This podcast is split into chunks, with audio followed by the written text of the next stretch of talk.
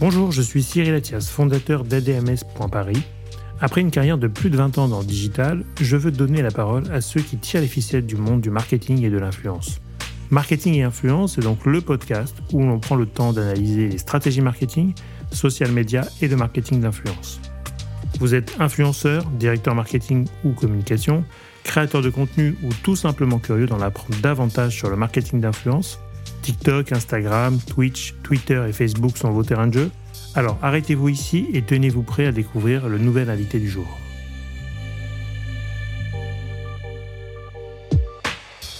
progressivement, on a un peu revu aussi notre façon de caster les influenceurs. Avant, c'était très focus Instagram et aujourd'hui, on caste des influenceurs aussi bien alors souvent, c'est des influenceurs qui sont quand même présents sur les deux plateformes, hein, évidemment.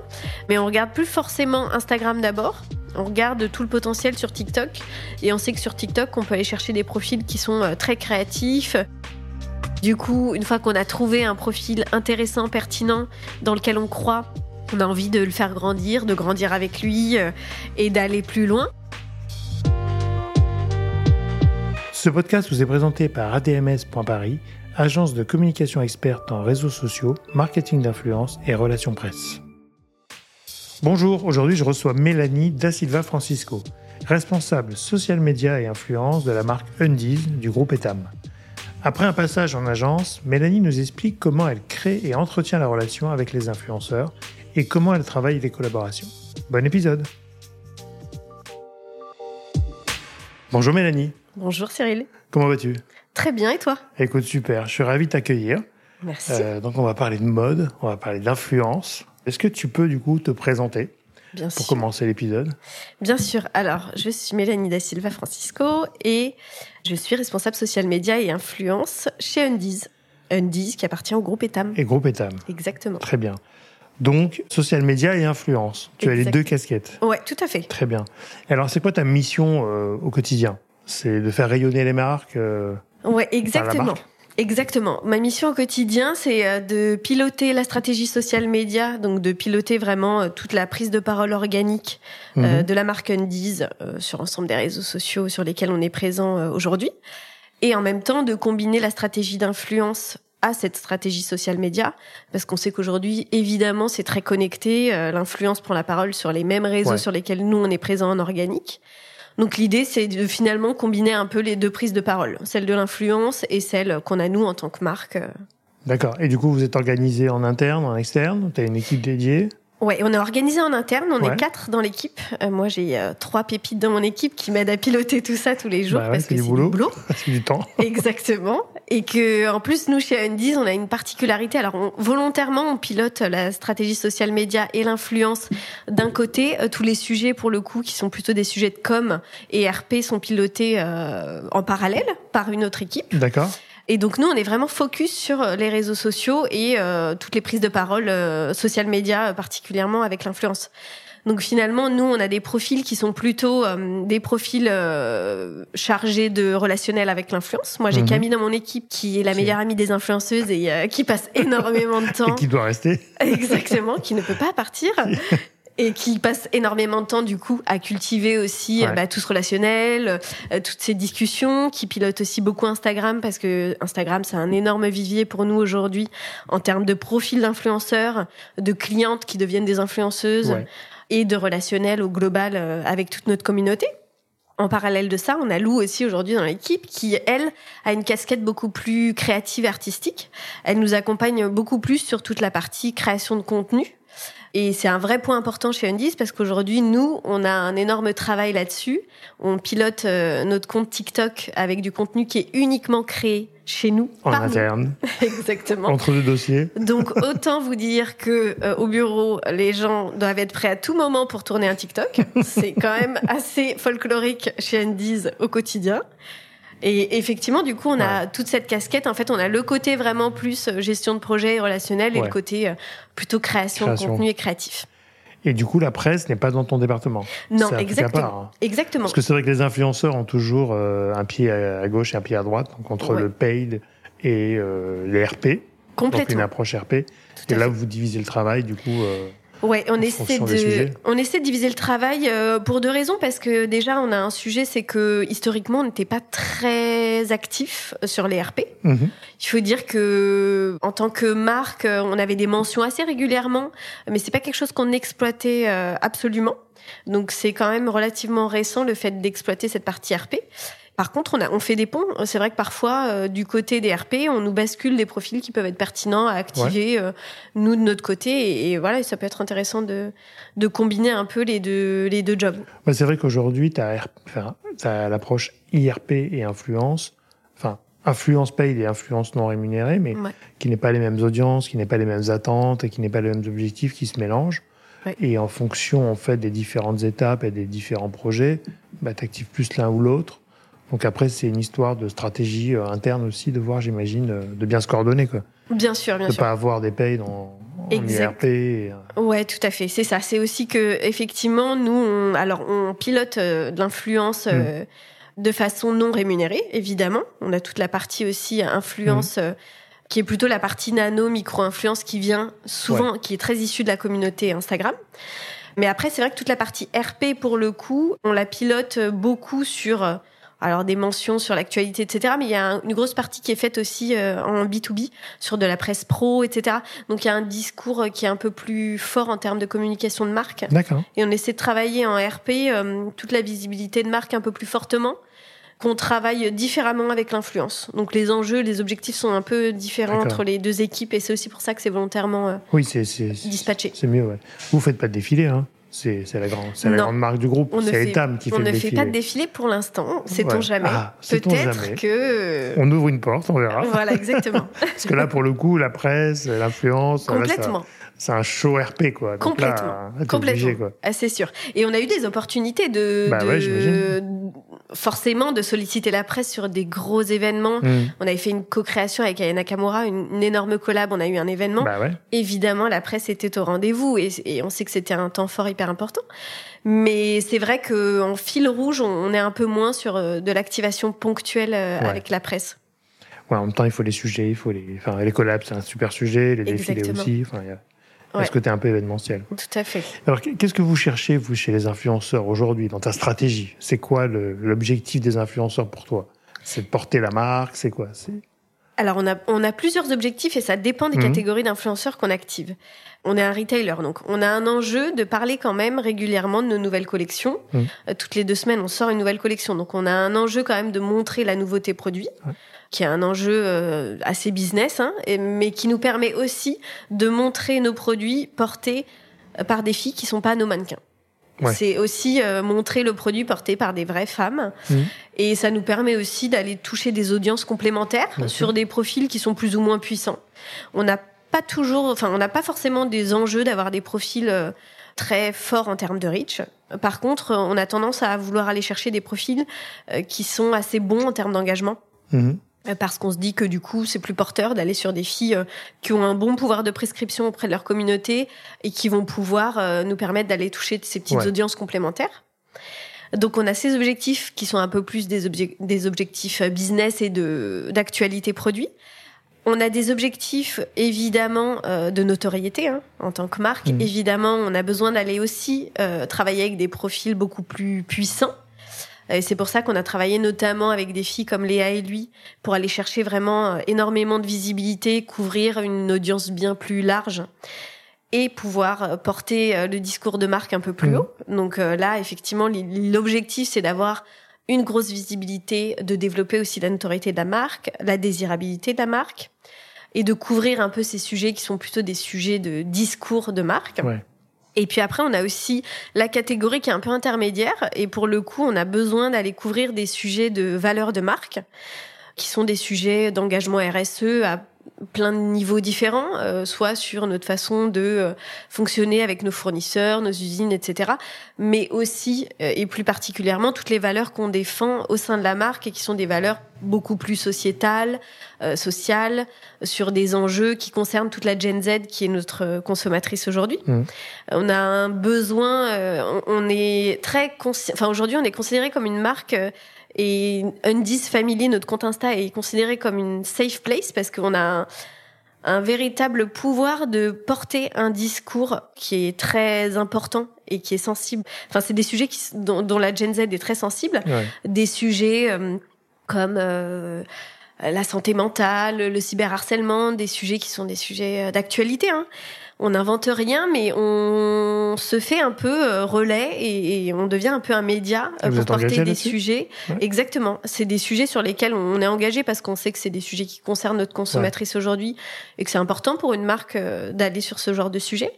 Et on profite aussi de, bah, de nos capacités à aller chercher les bons acteurs pour prendre la parole sur ces sujets-là. Donc on s'entoure des bonnes personnes, on mhm. s'entoure de gens experts sur ces sujets-là et on met en place euh, des petits formats de talk sur notre Instagram qui nous permettent d'aller sur ce genre de sujet. Et là, pour le coup, on porte un peu les valeurs de la marque euh, et des valeurs engagées. Euh, qui sont complètement déconnectées de nos, enjeux business pour le coup et on l'assume complètement. Donc là, l'idée c'est d'aller prendre la parole sur ce que la marque a envie de défendre et, et sur ce que la marque veut créer aussi en termes de discussion avec la communauté euh, sur Instagram. Oui, donc c'est assez polymorphe, c'est-à-dire qu'en fait là les réseaux et les influenceurs vont porter quasiment tous les discours de la marque. Exactement. Donc on peut dire que c'est devenu quasiment stratégique aujourd'hui. Enfin, c'est plus une approche euh, qu'on avait il y a quelques années qui était un peu quand il reste des budgets, quand on a un peu le temps, on fera. Complètement. Et qu'aujourd'hui, j'ai l'impression que c'est au cœur du système, quoi, presque. Ouais, c'est complètement au cœur du système et d'ailleurs on voit. Euh, alors évidemment, c'est on active l'influence quotidiennement. Et c'est là où on voit justement que ce fil rouge, ce qui est devenu complètement normal pour nous aujourd'hui, euh, euh, ne l'était pas forcément euh, à l'époque. Moi, je travaillais en agence d'influence il y a dix ans et on travaillait pas l'influence comme ça. Ben c'est vrai que c'était complètement différent. Aujourd'hui, on se rend compte qu'il y a des projets qui partent de l'influence et nous, c'est le cas par exemple avec nos co-créations. Mmh. On part de finalement la co-création se lance sur la base du choix du profil d'influenceur. On choisit évidemment des profils avec beaucoup de d'attention. Mmh. C'est très important pour nous d'avoir des profils qui nous ressemblent. Donc euh, vraiment une affinité plus plus, euh, des profils qui défendent les mêmes valeurs que nous. Et pour le coup, tout part de ce profil-là. Une fois qu'on a défini le profil, on co-crée la collection avec mmh. lui. Et toute l'orchestration du projet derrière est vraiment basée sur euh, la personne avec laquelle on collabore. Donc on se rend compte que finalement aujourd'hui on peut carrément orienté euh, euh, toute une collection sur la base d'un influenceur. Donc avant de faire la collaboration Aya Nakamura, vous aviez commencé avec des influenceuses et qui ont du coup fait germer, euh, pourquoi pas une célébrité ou une chanteuse comme Aya. Exactement. Exactement. C'était un peu un pilote dans, dans la boîte. Ça. Pour faire des collabs et savoir euh, techniquement, industriellement comment ça peut marcher. Complètement, complètement. On a testé plusieurs fois la C'est un laboratoire en plus de. Exactement. Pour essayer plein de choses. C'est ça qui est sympa. Complètement. Et après, c'est alors c'est deux façons différentes de piloter les projets selon le profil. Quand on travaille avec Ayana Kamura, c'est un peu différent de quand on travaille avec euh, Romy ou Léa et lui. Mais par contre, effectivement, dans, dans l'idée, dans le, la mise en place du hmm. projet, la démarche est la même. C'est d'impliquer le profil et l'artiste vraiment au cœur du, dispositif et du lancement de la collection, de la création de la collection même. Ah oui, parce que du coup c'est clé quoi. Enfin, dans toutes les collabs, de toute façon, l'artiste normalement est partie prenante euh, dans la création, dans la com, dans tout. Exactement. c'est un partenariat. Et c'est la clé aussi. Enfin, c'est ce qui fait aussi le succès derrière bah du projet parce que c'est vrai que si l'influenceur n'est pas impliqué, euh, si la collection ne lui ressemble pas, bah ça marche pas. Exactement. On est d'accord. Vous avez essayé le, live shopping? À un moment donné, c'était la, la, grande mode. Hein. C'est un peu retombé. c'est ça. Mais euh, il y avait il y a eu une période d'engouement pour le live shopping. Alors effectivement, le Covid est passé par là. Ouais. Nous, pendant le Covid, euh, c'était des lives à tout va parce qu'il fallait quand même euh, continuer à être proche de la communauté. Nous, en plus, on s'adressait à une cible jeune qui était quand même pas en super état d'un point de vue santé mentale, etc. C'était compliqué. Donc on avait quand même une volonté d'apporter un petit vent de fraîcheur, un peu de distraction et hmm. On a fait énormément de contenu sur les réseaux sociaux, euh, énormément basé sur du live. On proposait, alors vraiment, on a testé euh, tout un tas de choses. On proposait des discussions avec des influenceuses qui étaient en live depuis chez elles. On proposait des cours de sport. Euh, on, a proposé tout un tas de choses. Et on a évidemment testé le live shopping pur mmh. et dur. Alors honnêtement, on a testé plusieurs formats. Le live shopping en mode téléachat, ça n'a pas été un succès pour nous. Mmh. On n'est pas sur un public qui est appétant à tout ça. Euh, il faut savoir que le côté téléachat chez nous, sur une cible jeune, euh, c'est un peu trop commercial, un peu trop premier degré. Finalement, ce que veut la consommatrice chez nous, c'est pas tant de voir le produit sous toutes les coutures. C'est plutôt euh, d'avoir un coup de cœur, euh, euh, de le voir porter de plein de façons différentes, etc. Alors que quand on a testé le format live avec des influenceuses qui prenaient la parole et sur un format beaucoup plus conversationnel, on s'est rendu compte que le fait que les filles portent des produits de notre collection et qu'elles en parlent un peu, qu'elles proposent un code promo pendant la durée du live, et qu'à côté de ça, elles racontent un peu leur vie, elles parlent de leurs relations amoureuses, leurs enjeux en amour, etc. Des sujets qui sont des sujets forts pour notre communauté bah et des préoccupations quotidiennes. Et ben finalement, euh, c'est le live qui nous a généré le plus de chiffre d'affaires derrière, versus euh, des lives qui étaient vraiment dédiés à ça. Donc, il y a toutes les formules. Ça a marché à un moment donné sur un format. Exactement. Mais, mais c'est vrai que ça a été une grande mode. Hein. Enfin, enfin, ça dure un an. C'est ça. Après, c'est retombé aussitôt que c'est parti parce que je pense que c'était pas assez convaincant non plus. C'était pas, on n'est pas en Asie. En Asie, c'est un vrai business. Euh, ils se mettent dans la rue. Euh, enfin, y, il y a des rues entières de live shopping où les gens ont toute leur lumière, leur ring, leur truc. Et c'est l'abattage, quoi. Mais parce que je pense que c'est culturellement la façon de consommer euh, qui fait que ça marche. En, France, en Europe, en tout cas, ou en Occident, c'est un poil plus compliqué. sauf quand tu as des avant-premières ou des choses extraordinaires à montrer. Donc pourquoi pas Complètement, complètement. Il faut avoir le. Je pense qu'effectivement, c'est ça peut être intéressant sur des mécaniques un peu spécifiques et sur de l'exclu. Mais c'est vrai que c'est. je pense que beaucoup de marques. Euh, se sont un peu essayées à tout ça et il y a eu beaucoup de déceptions. Hein, je crois que nous, on avait essayé une fois sur un défilé ah de vendre en live. C'est-à-dire qu'au ah. fur et à mesure, on avait une captation vidéo, il y avait une techno qui permettait de reconnaître le produit. Et donc, quand le, le mannequin m'a passé, on avait le petit prix à côté qui était très moche hein, en soi. C'était comme si on avait une étiquette qui flottait où tu pouvais acheter le produit, quoi. Mais c'était euh, très expérimental quoi donc ouais, peut-être aujourd'hui ça pourrait marcher mais c'était intéressant à tester parce que je pense qu'on était sur des, choses nouvelles aussi qui intéressaient enfin forcément il y avait il y avait euh, tout le monde était intrigué ouais. exactement il y avait il y avait quand même quelque chose d'assez innovant là-dedans mm. Et on sait qu'il y a beaucoup de tendances quand même qui viennent de l'Asie, donc on s'est dit pourquoi pas chez nous? Oui, de toute façon, il faut tout tester. Ici, on est jamais à l'abri d'une bonne surprise.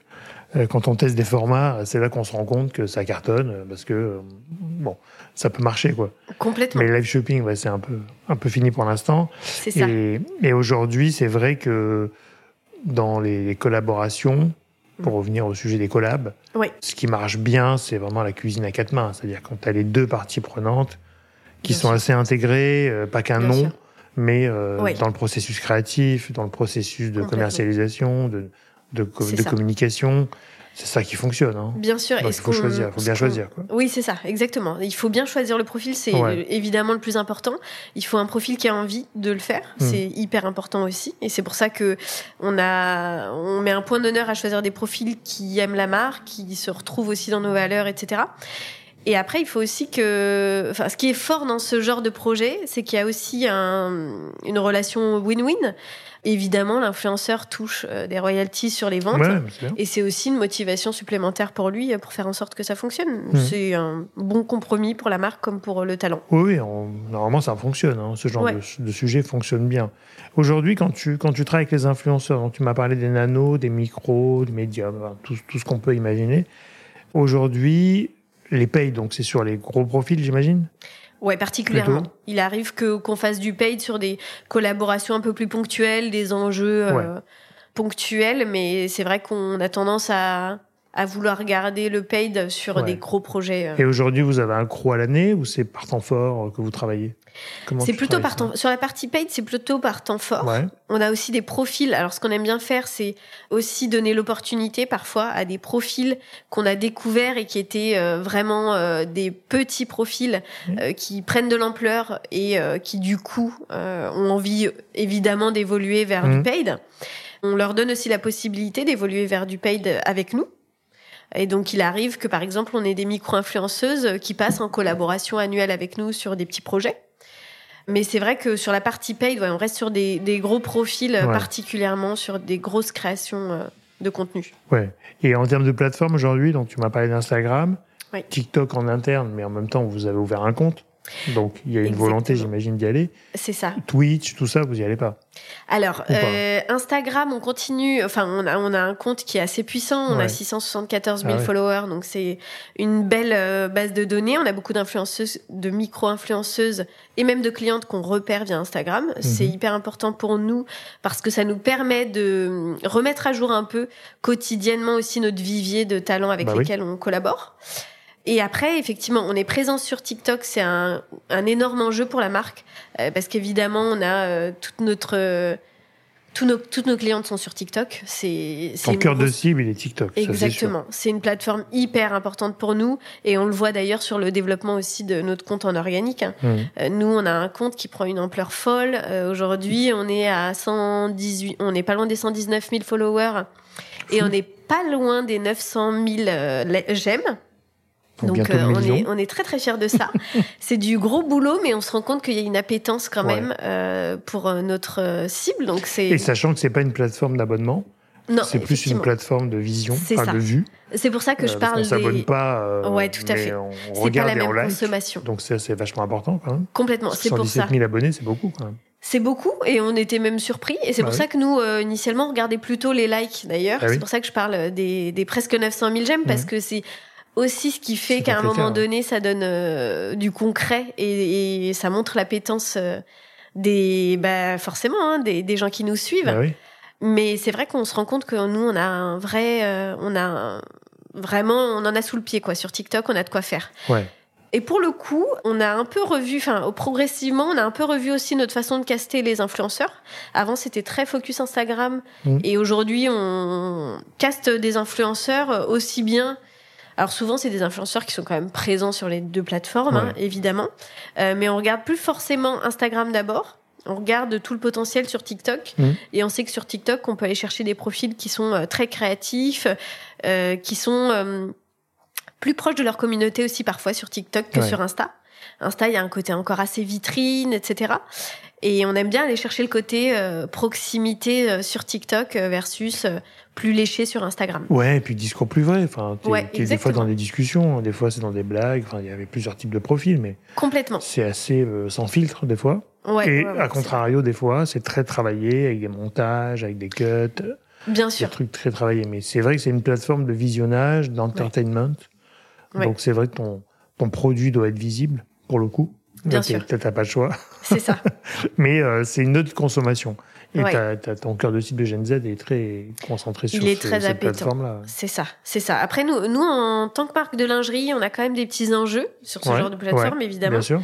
on a des problèmes de nudité, etc. Donc, euh, euh, on essaie quand même, en tant que... Alors, nous, en organique, on essaie parfois de se détacher un peu du produit mmh. pour se dire que il faut qu'on soit dans le divertissement, justement, qu'on propose à la communauté des choses euh, qu'ils veulent voir sur cette plateforme. Et on profite de l'influence sur TikTok pour prendre la parole sur nos produits. Et puis, euh, on se dit aussi que parfois, c'est bien si c'est pas porté. Ça peut être aussi du, de l'unboxing, euh, du témoignage, du partage, euh, de sélection produits. Et parfois, c'est tout aussi efficace. Il faut surtout s'adapter à la patte et à l'univers des, différents créateurs. Et du coup, tu peux montrer des choses que les communautés te demandent. Par exemple, euh, je, je, veux dire n'importe quoi, je sais pas si c'est ça, mais je veux voir s'il y a une couture, je veux voir la, la, la qualité du, du tissu. Euh. Ouais, bah bien sûr. Ça peut être des choses comme ça où on te demande carrément des choses et tu montres après. Euh... euh ouais, ça peut être hyper intéressant de rebondir justement sur les sur les euh, sur les retours et les feedbacks de la mmh. communauté. Et justement, on s'est rendu compte sur notre TikTok par exemple que un de nos meilleurs contenus jusqu'à présent, mmh. euh, c'est euh, un petit film qu'on a été faire, une sorte de vlog qu'on a été faire au Tech Center à Lille. D'accord. et on a été filmer en fait toute une collection de maillots de bain upcyclés qu'on avait proposé en quantité limitée dans notre pop-up à Opéra là. Et en fait, on s'est rendu compte que de montrer un peu euh, toute la création de cette collection et les coulisses bah façon vraiment très amateur, ça a été un succès fou. On a eu une tonne de questions sur les coulisses de la fabrication, etc. Et ça nous a permis de se rendre compte qu'il y avait une réelle appétence à tous ces sujets euh, bah de confection des produits et qui intéressent exactement, qui intéressent vachement. Ah, c'est différent et en même temps ça fait, ça fait partie de ton pilier stratégique de, de, dire autre chose que de la com et du commercial. Ouais, tout à fait. Donc tu parles produit, tu parles fabrication, tu parles Tout à tu parles fait. design, enfin, tu peux parler plein de choses, quoi. C'est ça, exactement. Exactement. On essaie de répartir un peu les, les objectifs et les sujets selon les plateformes. Et, Ouais. et justement, pour finir sur Twitch, alors Twitch, on a testé, et je pense qu'on a été assez précurseur, il faut le dire. on a testé, euh, alors il me semble que c'était Noël 2020, si je dis pas de bêtises. Ouais. Euh, on a voulu s'essayer un exercice qui n'était pas simple euh, parce qu'on a voulu aller sur du live, sur du format très très propre à, à Twitch.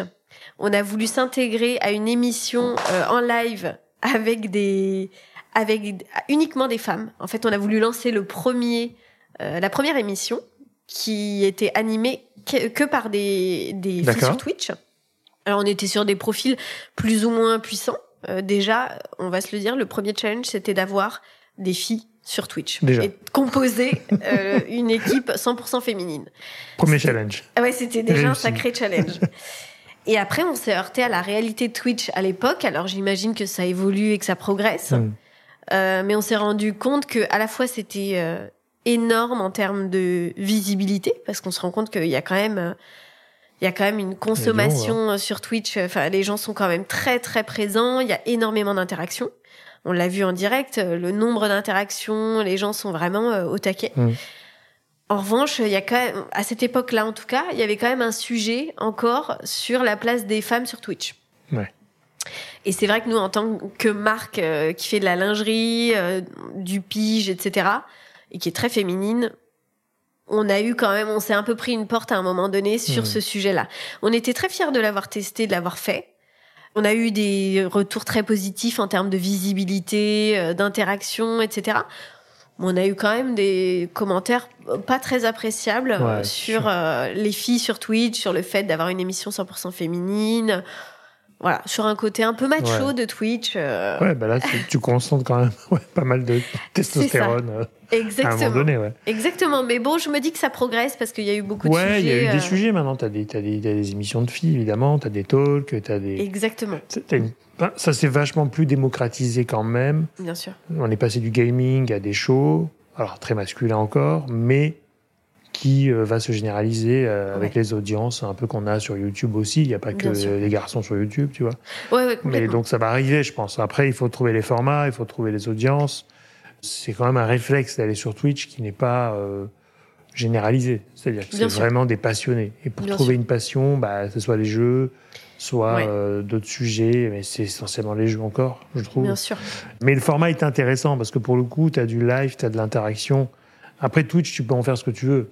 C'est-à-dire que c'est juste une plateforme qui va te permettre de faire des émissions Oui, que tu peux transposer après ailleurs, que tu peux faire des replays, enfin, tu peux faire un peu différemment.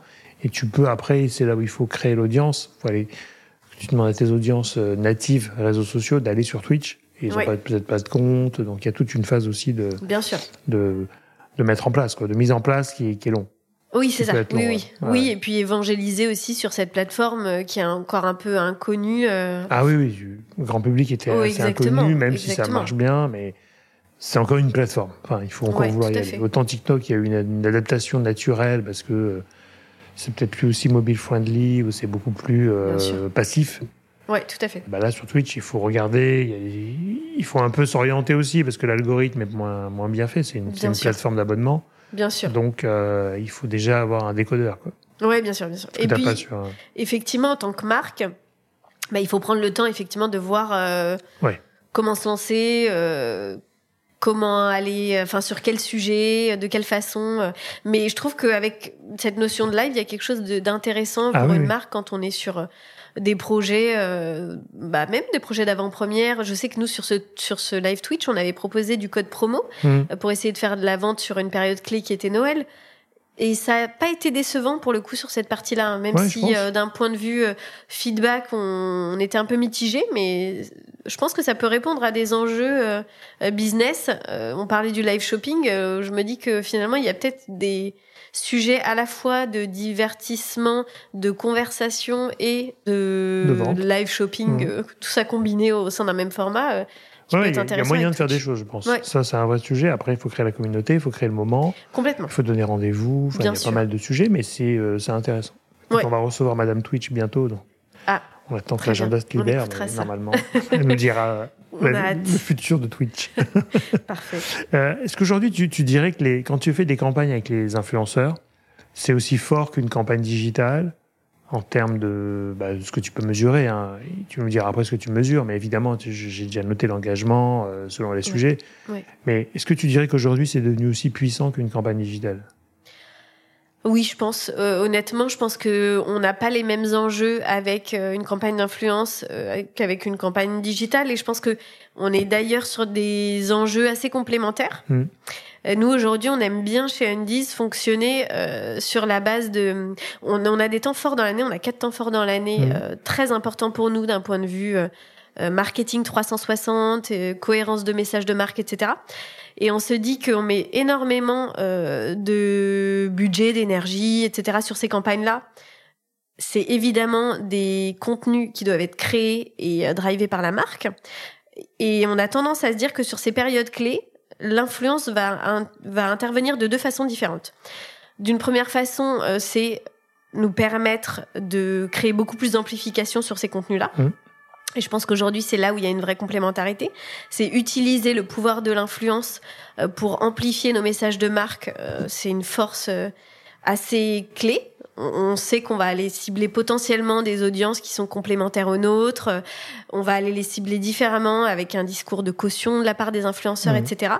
Donc on a cette notion d'amplification que nous, on a tendance à valoriser via l'influence. Et puis après, on a aussi l'appropriation de la campagne par les influenceurs. Et là, on est beaucoup plus dans une démarche de liberté vis-à-vis de l'influence. On, on, leur demande de s'approprier un peu ces hmm. nouvelles campagnes, ces produits, ces actualités, et d'en parler euh, de leur propre façon, euh, selon leur ligne éditoriale.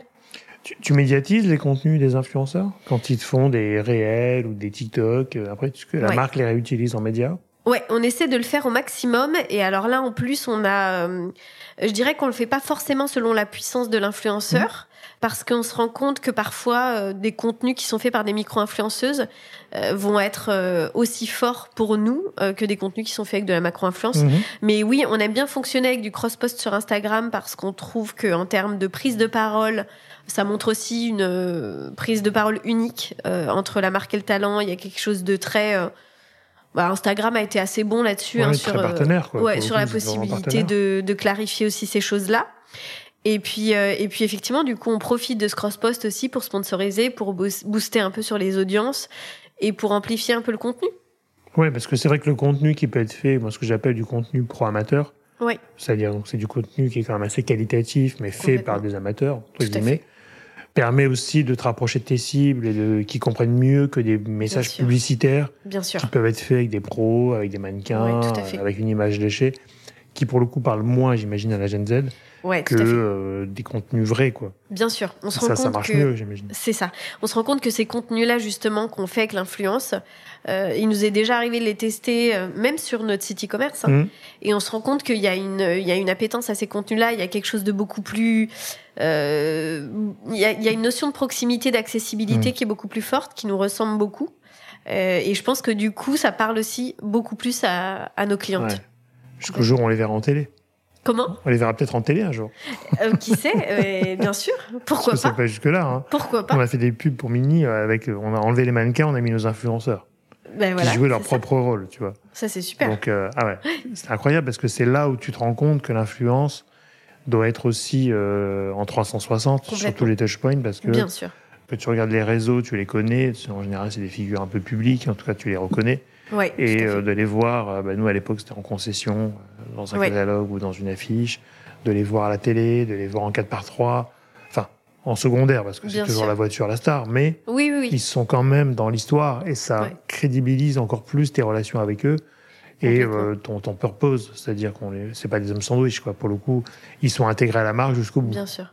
Enfin, pour nous, c'était ça le sujet, mais je pense que c'est pareil ah bah, complètement, dans ton intégration. Oui, on est hyper aligné là-dessus. Je pense qu'il y, a il y a une cohérence euh, de message 360 avec l'influence qui est hyper importante.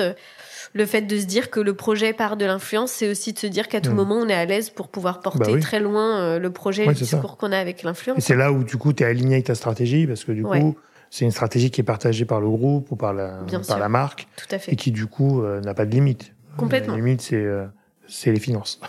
Oui, voilà, c'est ça. C'est quand même le budget après, les droits, etc. Hein. Bon. Passer en télé ou autre, c'est pas pareil que sur TikTok. On a quand même des petits enjeux financiers derrière. Mais bon. Ah bon On essaie de, on essaie de, de combiner tout ça. Donc du coup, les KPI que vous mesurez, c'est essentiellement de la notoriété. C'est un peu quand même de commercial. Enfin, vous mesurez quand même tout ça Oui, quand même. On fonctionne avec du code promo. On va faire de l'affiliation. Ouais. Qu'on n'avait pas encore fait avant.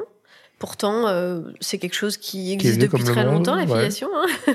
Mais qui marche, hein Ouais, ouais, ouais, qui marche. Qui marche et on se dit que c'est aussi euh, un format intéressant pour continuer à animer notre communauté de micro-influenceuses et puis euh, intégrer une brique supplémentaire aussi à nos projets avec l'influence en mmh. règle générale. On se dit qu'il y a une notion de win-win qui est intéressante là-dedans. Donc oui, on traque quand même les ventes qu'on génère avec les profils avec lesquels on collabore. C'est important pour nous mais on le fait en bonne intelligence. On le fait sur des projets sur lesquels on a vraiment un enjeu euh, de vendre, quoi. Quand j'active des influenceuses pour mes talks, euh, pour mes Andy's Talks sur Instagram, mon enjeu est absolument pas business. Bah, J'ai aucun intérêt. Euh, du coup, c'est pas le même profil. Tu choisis des profils. T'en as qui font vendre et t'en as qui font voir. Exactement. Après, ça dépend. Je peux avoir des profils que je vais activer un peu sur les deux volets. Euh, mais effectivement, j'active des profils qui ont des choses à raconter, qui sont pertinents selon les hmm. sujets qu'on veut évoquer pour mes talks, qui seront pas forcément les profils les plus intéressants pour moi pour faire vendre du produit. Quoi. Ouais. Et alors, de manière plus générale, qu'est-ce que tu penses des, euh, du futur des influenceurs? Parce que tu as quand même une expérience assez longue dans le sujet. Ouais. Côté agence, côté marque. C'est ça, tout à fait. Donc tu as pu côtoyer les deux mondes. Exactement. même si c'est pas deux mondes vraiment différents, mais en tout cas, tu as suivi aussi l'évolution. Bien sûr. Comment tu sens ce, sujet évoluer? Alors, comment je sens ce sujet évoluer? Euh, C'est une bonne question. J'ai l'impression qu'on est un peu dans une phase où on est à une période un peu clé pour l'influence mhm. parce qu'il y a une espèce d'embouteillage de profils. Mhm. Euh, il y a quand même énormément d'influenceurs. On se dit qu'avant, euh, l'influence, c'était Enfin, moi, il y a dix ans, quand j'ai commencé en agence, il y avait effectivement quelques blogueuses euh, qui euh, bah, qui tenaient un peu les rênes hein, du monde de l'influence. Aujourd'hui, on a tellement de choix qu'à la fois c'est hyper cool pour nous en tant que marque parce qu'on n'est pas obligé de tous bosser avec les mêmes. D'ailleurs, c'est mieux de pas bosser avec les mêmes et d'aller chercher les bons profils pour nous. Et en même temps, euh, il y a quand même beaucoup de profils qui vont pas réussir à tenir le choc de la suite, quoi. Ouais. Donc, je pense que il y a un enjeu à clarifier quand même un peu le secteur de l'influence sur euh, les profils qui ont une valeur ajoutée aujourd'hui. Mmh. Et ça peut passer par plein de choses différentes. En plus, les enjeux sont différents selon les marques, selon les secteurs, etc.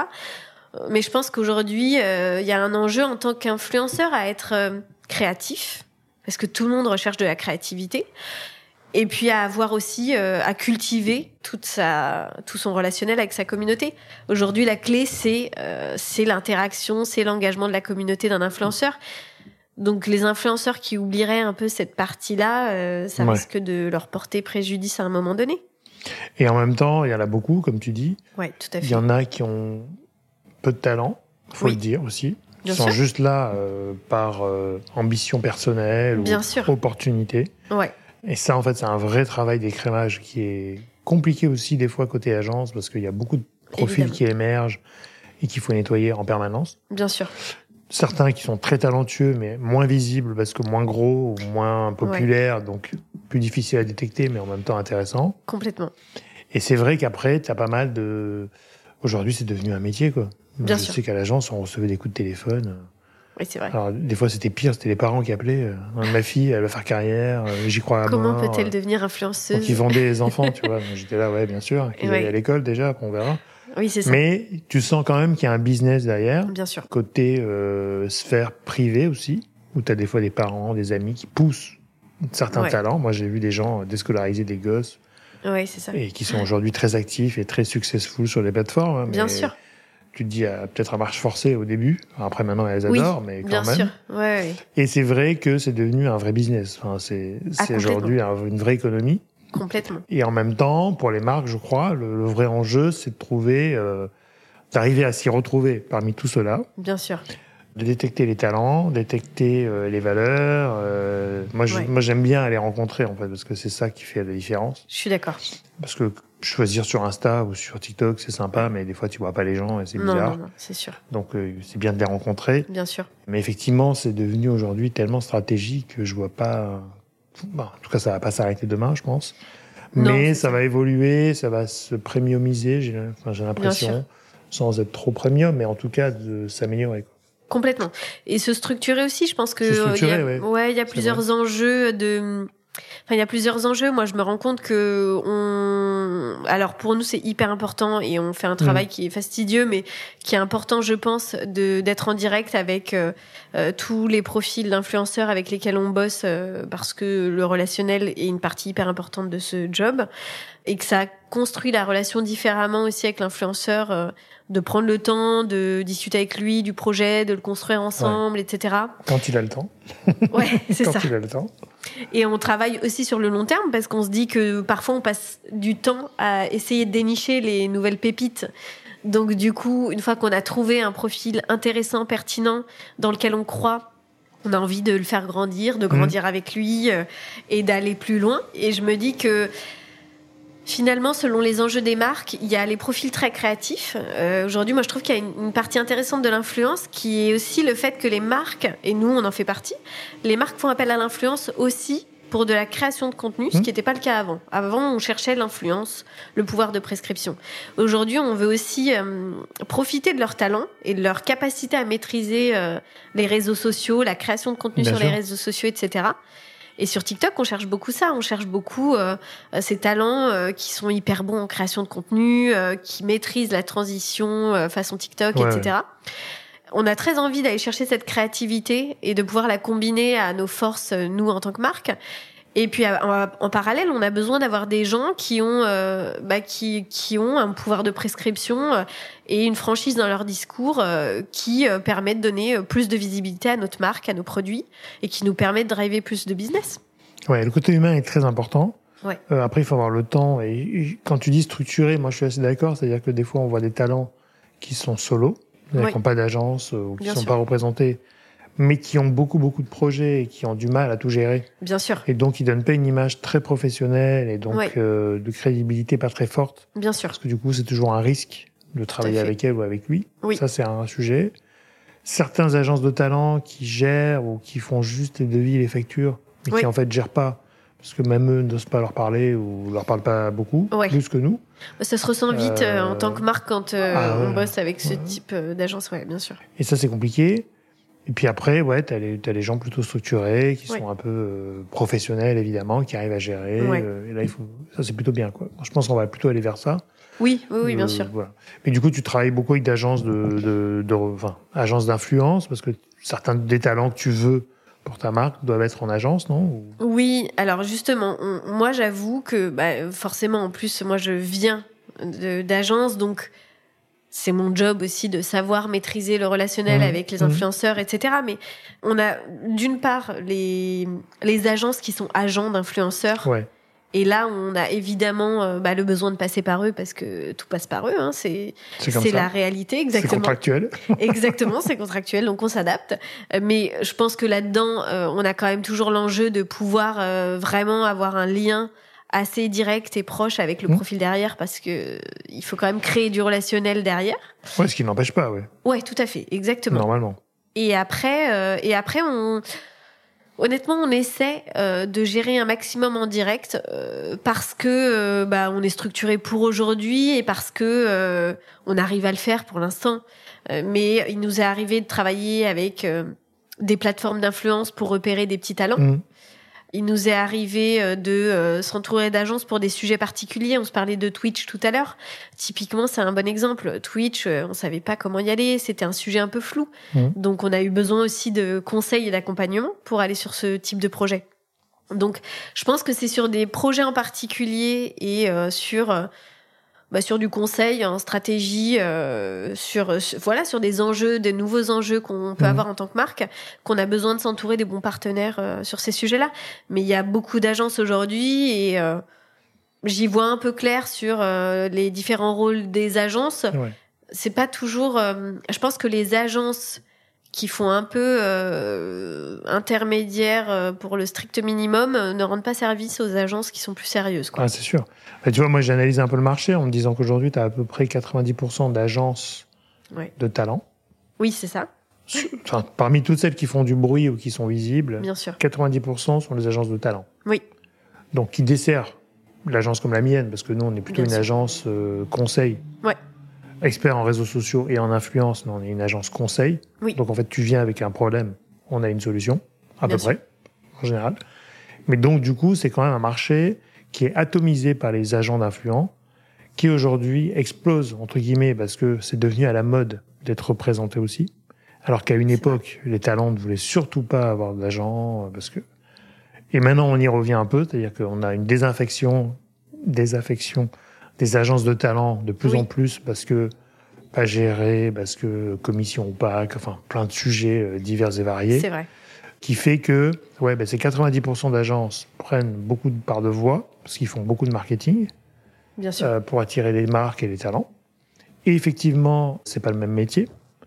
Et ils font que l'intermédiaire entre euh, toi et le talent. Ce qui, toi, te complique un peu la vie, entre guillemets, parce que tu as un intermédiaire je ne veux pas dire qu'il n'y a pas de valeur ajoutée, mais pour ces sujets-là, on en a peut-être un peu moins que d'habitude, et qui est compliqué. Et ça, je le vois quand les, marques viennent euh, nous voir ou quoi, elles me disent Waouh, c'est quoi votre marché quoi Oui, c'est ça. Et des fois, ils nous comparent ou ils nous mettent en compète contre des agences qui n'ont rien à voir. Alors, des fois, c'est des agences RP, des fois, c'est des agences de talent, des fois, c'est des structures qui n'existent pas, mais ils connaissent trois, quatre influenceurs, donc ça peut faire le job. Quand je dis aux marques, alors, du coup, je sens que les marques sont perdues. Bien sûr. Parce que je me dis là, pour avoir ce genre de casting, c'est quand même euh, que vous êtes perdu. C'est compréhension du marché. Donc, quel est votre problème? Et on essaie de voir quelle est la meilleure agence, parce que je suis peut-être pas la meilleure pour votre sujet, mais peut-être que je suis la meilleure aussi, donc faut faire attention. Et c'est vrai que ce marché est compliqué aujourd'hui, hein, côté influence euh, pour les marques et, pour le secteur. Quoi. Parce qu'il y a une explosion aussi des ah agences et, honnêtement, enfin, quand on voit, euh, moi je suis démarchée par une quantité d'agences. Ah, c'est fou. Et alors il y a, y a, un peu de tout et c'est vrai que du coup il y a aussi les agences, agents qui en fait gèrent deux, trois profils. Et, oui, des microstructures de. Ouais, des toutes petites structures et qui du coup. Euh, enfin, on se rend compte que c'est complètement différent aussi. C'est vraiment de la gestion de mhm. talent, mais il n'y a pas d'accompagnement. Enfin, je me rends compte que et ça des fois, ils ne représentent pas les gens. Moi, j'ai eu des, des gens qui m'ont contacté un peu, parce que nous aussi, on est, on est spammé aussi un peu ben oui, j'imagine. Et je lui dis, mais attendez, il n'est pas chez vous. Bah si, si, je vous assure. je l'appelle. Pas en exclusivité. Mais, je les connais pas, ces gens. Non, mais je les connais même pas. Ah oui, d'accord. Ils m'ont, ils m'ont, ils m'ont, ah stocké sur Insta et ils me représentent pas. Oui, c'est ça. Donc il y a aussi pas mal de, pas d'escroqueries, mais de. Ouais, d'opportunisme et un peu, euh, bien sûr. Ah, c'est bien sûr. Hein. C'est pour ça que je pense qu'il y a quand même un enjeu euh, pour les influenceurs aussi de se protéger un peu de. Ouais. Et effectivement, des fois, leur réputation est entachée Bien sûr. par euh, des mauvaises relations agences. Je sais que nous, il y a certaines agences de talent avec qui on travaillera plus parce que c'est compliqué. Bien sûr. Et en fait, on n'a rien. C'est-à-dire que on a un devis, on a une facture, on n'a même pas les stats, on n'a pas les bilans, donc on est obligé de les demander aux, talents un par un parce qu'on les connaît un peu, donc on a. Oui. On a ce passe-droit parce qu'on veut quand même avoir les vrais stats. Tu Bien sûr, c'est une perte de temps pour tout le monde. Et ça, c'est un, sujet incroyable. Ouais c'est pas professionnel en fait. C'est ça le vrai sujet qu'il faut retenir, c'est que des fois ça a besoin de se professionnaliser et ça devient important pour vous, les marques. Complètement. Et en même temps, si le marché suit pas, euh, ça va pas le faire. Bien sûr. C'est aussi pour ça qu'on a un sujet d'internaliser un peu euh, un peu cette, euh, ce sujet de l'influence parce qu'on s'est rendu compte aussi qu'on a perdu beaucoup de temps euh, avec euh, beaucoup d'agences sur l'influence. Mmh. Alors, je pense qu'aujourd'hui, heureusement, il reste encore des agences qui sont qui sont professionnelles et qui ont un rôle à jouer. Mais c'est vrai qu'en tant que marque, on a presque plus peur de se confronter à une agence qui va nous faire perdre du temps, perdre le relationnel bah avec l'influenceur, etc. En fait, c'est beaucoup une histoire de confiance tu vois, nous, quand on travaille avec nos clients, on fait des calls de plus en plus avec les talents, les clients, lors des phases de briefing. Bien parce que pour nous, c'est vachement important que, que le brief soit pas dilué et qu'il soit bien compris de toutes les parties prenantes. Oui, tout à fait. On a, en tant qu'agence aussi, des fois, une attractivité financière parce qu'on a des tarifs un peu moins élevés bien sûr. que si les talents viennent en direct chez les marques, parce qu'ils ont double tarif. Bien en sûr. Général. Donc ça, c'est intéressant. Et puis, on a la vision complète du marché. Donc on connaît les tarifs de tout le monde, on sait ce qui est, qui est bon pour ci, qui est bon pour là. Donc Bien sûr. on est des fois un accélérateur de temps, parce que ça va vite, et on comprend le marché depuis longtemps, donc on, peut aider des marques à, à pas perdre de temps finalement. Oui, tout à fait. Beaucoup de marques sont euh, peu équipées en ressources humaines, donc il va falloir faire euh, ce qu'on faisait à 10 personnes, ben, il va falloir le faire avec 5 personnes. Donc des fois, c'est des complexités internes euh, sur lesquelles on peut venir en complément. Mais effectivement, normalement, mais c'est là où je pense que je suis plutôt très très enthousiaste pour l'avenir parce que 90% vont, vont pas rester 90% du marché. Il va y avoir un écrémage, il va y avoir des concentrations, il va y avoir des gens qui vont fermer, qui vont partir, qui vont faire autre chose. Donc ça va laisser un peu plus de terrain aux agences de com, euh, dans lesquelles je me positionne, hein, Bien sûr. Euh, pour faire du vrai travail de conseil en fait. Et pas du travail euh, de devis, de facture, de contrat. Oui, c'est ça, d'intermédiaire. qui, a pas, qui a très peu de valeur ajoutée entre nous. Mais qui est même. Voilà. Donc ça, je pense que c'est bien dans ce sens-là, parce que ça va se clarifier aussi. quoi. Oui, et pour les marques, du coup, effectivement, bah ce sera aussi beaucoup plus simple. La solution que vous avez d'internaliser, c'est une solution par défaut entre guillemets parce que vous n'êtes pas servi et parce que c'est comme ça et que ça marche aujourd'hui et tant mieux. Hein. Bien sûr. Parce que je pense qu'il faut quand même pour le coup avoir une culture interne très forte de ces sujets-là. Oui, oui, oui. Pour faire des belles campagnes, etc. Donc je pense que c'est hyper intéressant que les marques des fois ont des experts mhm. qui vont acclimater, euh, acculturer la boîte à ce genre de choses. Évidemment. Pour ensuite faire des campagnes euh, intégrées 360 euh, comme on parlait tout à l'heure. Complètement. Et c'est des fois des obligations, enfin c'est un passage obligé des fois. Bien sûr, bien sûr. Il faut ça. Aujourd'hui, tu travailles avec des plateformes, toi de, Non? Alors non, on, on travaille plus. On a travaillé, mais on se rend compte aujourd'hui que déjà notre compte Instagram c'est un vivier. C'est une plateforme déjà. Ouais, exactement. on, a, on est démarché quotidiennement. On recrute beaucoup de micro-influence là-dessus. Euh, c'est déjà un énorme vivier pour nous, en fait. Ouais. Et, aujourd'hui, comment tu vois toi la loi, la nouvelle loi, enfin la nouvelle loi, qui encadre l'influence commerciale? Moi, j'ai l'impression que, alors, je suis un peu mitigée. J'ai l'impression qu'à la fois c'est bien parce que ça met tout le monde sur un pied d'égalité. Mhm. Ça vient euh, apporter plus de transparence euh, pour les followers, euh, pour les consommateurs. Ça vient clarifier, clarifier tout un tas de choses sur le sujet de l'influence. Donc, je pense que ça rassure des marques, des influenceurs, des clients. En revanche, je pense que Bon, il y a des petites règles euh, qui nécessiteraient de se plonger un peu mieux dans ce qu'est l'influence au quotidien. Quand je vois que euh, les influenceurs sur euh, tous les écrans de story doivent préciser qu'on est sur mmh. une collaboration commerciale parce que le produit a été offert, je pense que les followers, une fois qu'ils ont été confrontés au premier écran de la story et qu'il y a cette annonce de collaboration commerciale, je suis pas sûre que ce soit nécessaire de le pousser mmh. sur tous les écrans de la story. Mais bon, après ça, j'imagine que ça va aussi probablement évoluer dans le temps et, et que ça va se structurer. Mais je pense que au-delà de ce genre de petits détails, ça amène quand même une, ça amène plus de transparence et plus de caution aussi au sujet de l'influence. Ça montre que l'influence se structure euh, mmh. et qu'il y a de l'intérêt euh, de manière beaucoup plus profonde aussi sur euh, sur ce métier. Ouais. Après, c'est vrai que, enfin, pour moi, cette loi, c'est un rappel de la loi. Oui, c'est pas une nouvelle loi déjà. Bien sûr. Parce que nous, depuis le début, évidemment, euh, quand je participais au tout début de la RPP sur ces sujets-là, euh, bah oui, c'était un gift. En fait, on, on appelait, et je pense que c'est toujours comme ça qu'ils appellent officiellement, mais une relation commerciale dès qu'il y a un, contact pris entre une marque, une agence et un talent. Oui. Donc dès que tu l'as au téléphone, il y a un partenariat commercial. Oui, c'est ça. Que ce soit du gifting, du paid, de l'invitation voyage. Bien sûr. C'est une relation commerciale. Bien Donc, sûr. On devait le préciser. Oui. Mais pas sur toutes les stories et pas sur tous les écrans. Voilà, c'est ça. ça, je suis d'accord avec toi. Et en même temps, moi, tu vois, je trouve ça un peu à double niveau, c'est-à-dire que je trouve ça un peu alors bien pour les influenceurs, au moins ça cadre un peu et ça force un peu le trait, mais effectivement, ça les oblige à. Oui, bien sûr.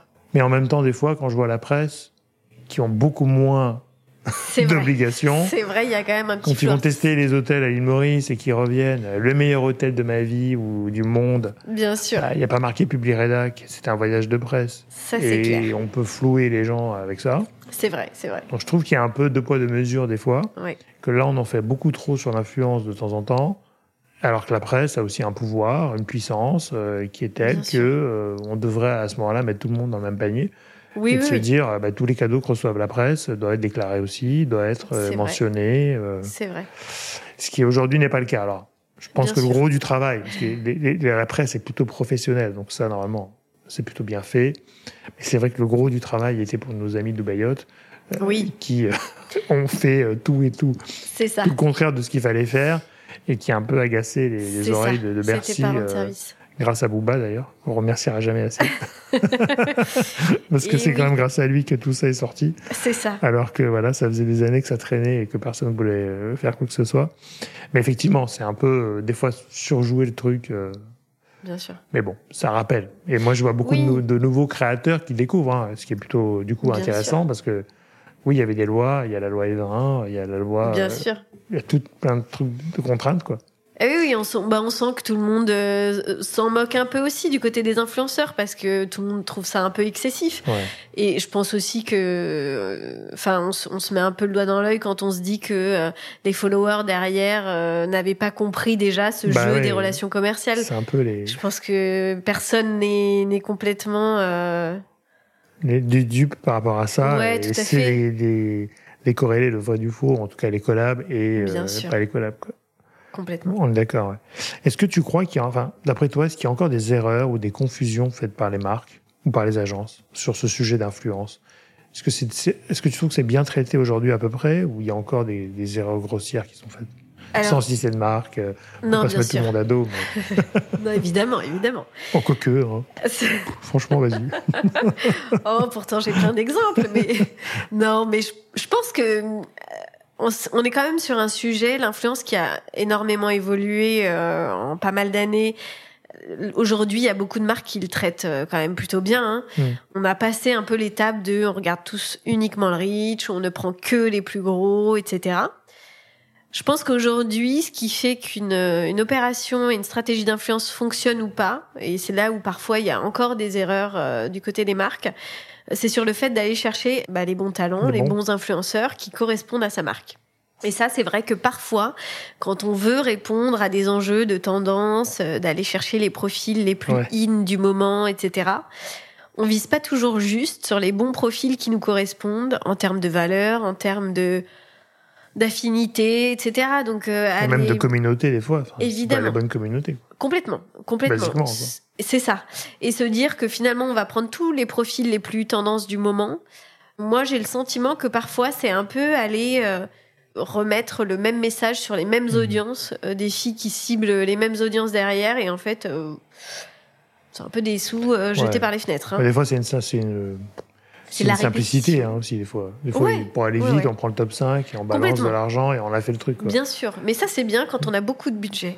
ouais, et puis, non, mais ça dénote surtout qu'il y a une culture de l'influence qui n'est pas installée. Oui, tout à fait. Parce qu'en fait, euh, c'est soit on a poussé euh, la directrice digitale à faire de l'influence parce qu'il fallait en faire. C'est ça. Et elle a pris le magazine, elle a pris le top 5, elle a balancé. Ouais, tout à fait. ça peut être ça aussi des fois. C'est vrai. Ou bien des fois parce qu'on n'a pas le temps et on pense que c'est des vrais, euh, des vrais leaders d'opinion et qui des fois sont justes, des fois sont faux, mais. Bien sûr, bien sûr. Compliqué quoi. Moi, je pense que la clé aujourd'hui, c'est d'aller chercher des, des, profils complémentaires, des personnalités complémentaires, et c'est ce qu'on essaye de faire pour essayer de montrer aussi toutes les facettes euh, de la marque Undies aujourd'hui. Ouais. Bon, bah, c'est du travail, hein. C'est pas mal de travail. Tous les jours. On ne s'ennuie pas trop. On est d'accord. On passe à une question, euh, une phase de l'interview de questions association d'idées. Je te dis un mot, tu m'en dis un autre. Ok. Ok. Créateur. Créatif. Influence. Caution. Mode. Oh, la mode, c'est tellement de choses, c'est hyper dur. mode. style. Style. Dubaï. Télé-réalité. Agence. Intermédiaire. Très bien. Bon, Dubaï, ça échappe pas. Je l'ai à tous les interviews parce que c'est un vrai sujet. C'est un vrai sujet. Et en même temps, c'est en train de tomber. Donc la bonne nouvelle, c'est que je pense qu'il y a, je sais pas si encore, non, je crois plus qu'il y ait une seule émission de télé-réalité qui est diffusée. Ah. Ça, c'est une première chose. C'est une bonne chose. Il doit y avoir des replays. Ça, on n'a pas le choix. Mais ça commence à descendre. Donc ça, dans un an, il n'y a plus de télé-réalité. On aura inventé un nouveau format, mais sûrement plus encadré. C'est ça. Et puis du coup, ça nous a permis de montrer qu'il y a aussi euh, l'influence du côté sérieux euh, quand même. Euh. Ouais, mais qu'il y a du mal à se faire entendre, hein, tu vois. C'est compliqué quand tu parles à des gens d'influenceurs, c'est pour ça qu'ils s'appellent tous maintenant créateurs de contenu. Mais parce qu'influenceur est un gros mot. Oui, c'est vrai, c'est vrai. Quand tu, quand tu vois ce qui a été dit, fait dans la presse, etc., les influx voleurs, enfin, ça a été. Euh, même si je trouve que l'influenceur est le vrai mot. Moi, je trouve que c'est le vrai nom qui caractérise un peu ces populations parce qu'ils influencent. oui, oui, c'est le côté pouvoir de prescription qu'on recherche tous quand même. C'est ça qui est, qui est, intéressant et que le créateur de contenu n'est pas forcément adapté à tout le monde. Quoi. Oui, oui, oui c'est vrai. Celui qui fait passer contenu, il n'est pas créateur. Il est diffuseur de contenu à ce moment-là. il n'est pas créateur. Mais voilà. Bon. Quels sont les prochains projets ou campagnes d'Undies Alors, les dont tu peux nous parler évidemment, hein, pas de secret d'État, pas d'histoire. Alors, sans trop en dire, mais évidemment, là, on est très, euh, on est très, très hum, avancé sur notre projet pour Noël. D'accord. Euh, qui est un gros temps fort. Comme qui est un énorme temps fort ah, pour nous, euh, d'un point de vue euh, commercial, euh, d'un point de vue enjeu aussi en termes de visibilité, parce que c'est un, évidemment un embouteillage de messages de marque sur cette période forte de Noël. Et c'est un projet qu'on monte très en lien avec l'influence. D'accord. Donc ça va être un gros moment aussi d'influence pour nous. donc Trop bien. voilà, on donc on va en entendre parler, c'est ça? Évidemment, on a hâte de, pouvoir dévoiler tout ça. Bon, donc le temps fort, Noël avec Undies. Et exactement, exactement. Et puis après 2024, plein de nouvelles choses et, plein de surprises à venir, c'est sûr. Bon, moi j'adore. et est-ce que tu aurais un conseil pour un jeune qui débute, euh, alors soit en agence, soit chez l'annonceur et dans ses problématiques d'influence bah, le, le conseil, c'est de pas faire l'erreur justement d'aller chercher euh, euh, le premier influenceur qui est listé et mis en avant partout. C'est de prendre le temps de faire de la veille, prendre le temps euh, de regarder euh, les profils qui ont une véritable affinité avec mhm. la marque et de prendre le temps de rencontrer les influenceurs. Je suis assez d'accord avec toi sur le fait qu'il y a quelque chose d'assez clé quand même ah de, de partage de relationnel qui est indispensable. Bah, je pense qu'en une rencontre, tu vois tout. Exactement. En fait, tu, tu vois s'il est bon, s'il n'est pas bon, s'il peut être euh, matché avec ta marque. Il n'y a, que ça hein, pour moi. Oui, c'est ça. Et on se rend compte que parfois, il y a aussi des profils avec lesquels on a moins envie de travailler parce qu'on se retrouve moins euh, ouais. dans les valeurs et dans, dans, dans voilà, dans, dans les différents... Être curieux, faire de la veille. Exactement. Et rencontrer des influenceurs. Et voilà, et prendre le temps. Donc là, tous les jeunes qui nous écoutent, enfin les jeunes, ou les moins jeunes, hein, il faut appliquer ces conseils-là, c'est très important, et arrêter de suivre le top 5 des influenceurs. Exactement. Est-ce que tu auras un livre ou une série, on peut ouvrir, que tu emmènerais sur une île déserte? Ah, sur une île déserte. Alors, pas une série, parce que l'île déserte, c'est quand même pour, euh, pour essayer de faire une petite détox euh, digitale, on va se le dire. Un livre, euh, un livre, oui, mais alors moi je suis pas très friande de relire plusieurs fois le même mmh. livre. Donc là j'ai un livre que je mets de côté depuis longtemps, que j'ai acheté il y a longtemps, qui est un livre de Delphine de Vigan, les enfants sont rois, qui est très connecté à notre sujet. Parce que justement, on se parle absolument que tu lises. Eh ben justement, alors justement, je le mets de côté parce que j'ai tellement entendu une tonne de commentaires différents ah euh, sur le sujet. Eh ben, j'ai entendu des commentaires hmm. très négatifs et en même temps des choses hyper positives. Donc, bah ouais. donc voilà, je, je me dis que il faut que je le lise très rapidement, donc j'emmènerai ce livre-là. très bien. Et dernière question, est-ce que tu aurais une personne à me recommander pour venir derrière le micro du podcast? Alors j'ai plein de personnes euh, à te recommander, mais mais je pense que si je dois recommander un profil en particulier, là il y a une euh, il y a une micro influenceuse avec laquelle on collabore beaucoup euh, ces derniers temps qui est Déborah, Déborah Tanzo sur Instagram. D'accord qui est une fille euh, très chouette, euh, qui nous aide beaucoup à venir euh, nourrir tout un discours de marque sur les enjeux du body positivisme, le fait d'accepter tous les corps, de montrer le produit sur un corps d'une femme normale. Et c'est une chouette fille qui est créative, qui est solaire et qui nous apporte beaucoup aujourd'hui chez Undies. Donc voilà, je... Bah, je, la cite aussi parce que j'ai envie de, de, donner un petit coup de pouce et que je pense qu'elle peut avoir des choses très intéressantes à partager bah, sur les enjeux. Euh, rendez-vous est pris et c'est vrai qu'on met pas assez en avant euh, des talents je vais pas appeler émergents, mais qui sont un peu émergents quand exactement, même. Parce que c'est aussi difficile de les identifier. Et de vraiment, euh, donc c'est pour ça que la recommandation est un bon moyen. Bien sûr. Et qui prennent le risque d'aller sur des sujets qui, alors aujourd'hui, ça devient beaucoup plus tendance. Mais le sujet du body positivisme, des corps différents, etc., c'est quand même des sujets sur lesquels on a encore un peu de, de chemin à faire. Bien sûr. Et on a encore aujourd'hui euh, le côté très lisse de l'influenceuse mannequin qui, mmh. qui continue hein, à, à faire foi quand même. Donc, mmh. donc voilà, je trouve que Mettre en bah, avant ce genre de profil chez Andy, c'est hyper euh, important pour nous. Déborah, donc on l'attend. on compte sur toi, hein, attention. Hein. Ah tu bah, t'es engagé dans le micro. Je ferai le lien avec grand plaisir et je pense que c'est Déborah qui choisira. Mais si Exactement. on, sera ravis. Écoute, merci beaucoup pour cet entretien. Voilà, ravi de voir qu'en tout cas l'influence avance bien et de façon structurée chez Undies.